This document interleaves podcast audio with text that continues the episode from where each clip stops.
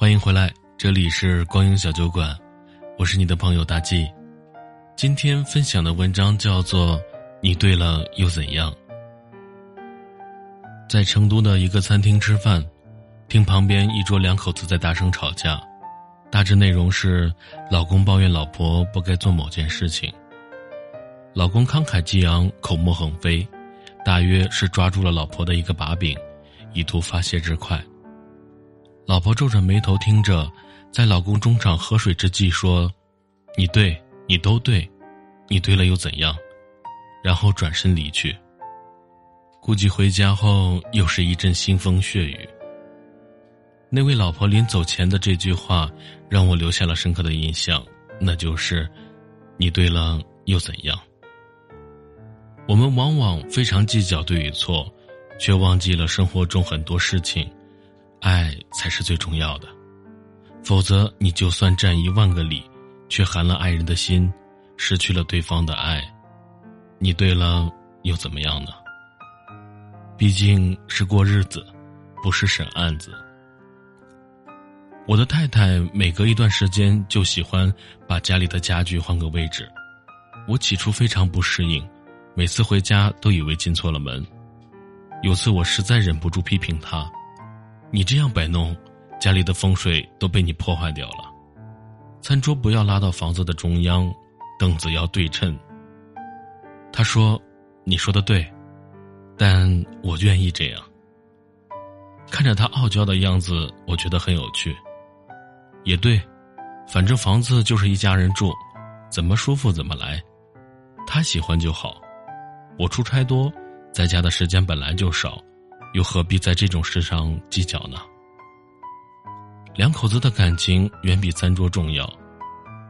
我遇到过很多口才很好的人，基本上可以口若悬河、口吐莲花，连续说几个小时不带咽口水的，仿佛整个世界都必须要臣服于他。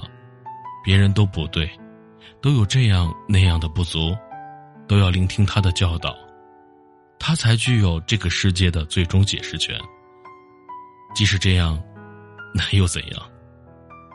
学问再好，方向不是帮助别人，就是卖弄；口才再好，不尊重别人，就是自卑。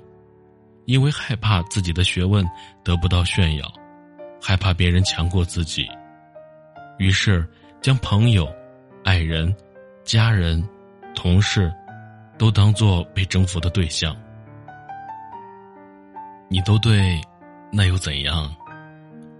生活教会了我这样几件事：过日子又不是审稿子，不涉及原则性的问题，你何苦要别人每个字都对，每句话都符合逻辑，每个段落都要照顾到你的情绪。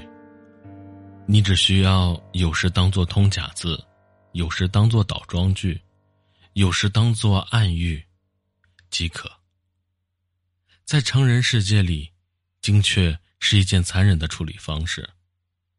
糊涂，谁又说不是一种高智慧的生活态度？哪怕我掌握了再多的理，也是给别人留面子的。因为这个世界上，只要对方不想被说服，你就永远说服不了别人。人家根本不觉得你的理不对，而是对你的人反感。成熟的定义是在表达自己的同时，以体谅对方的感受。与其把精力放在对与错的判断上，不如放在解决问题上。对方做的不对，你去做对，帮助他解决就好。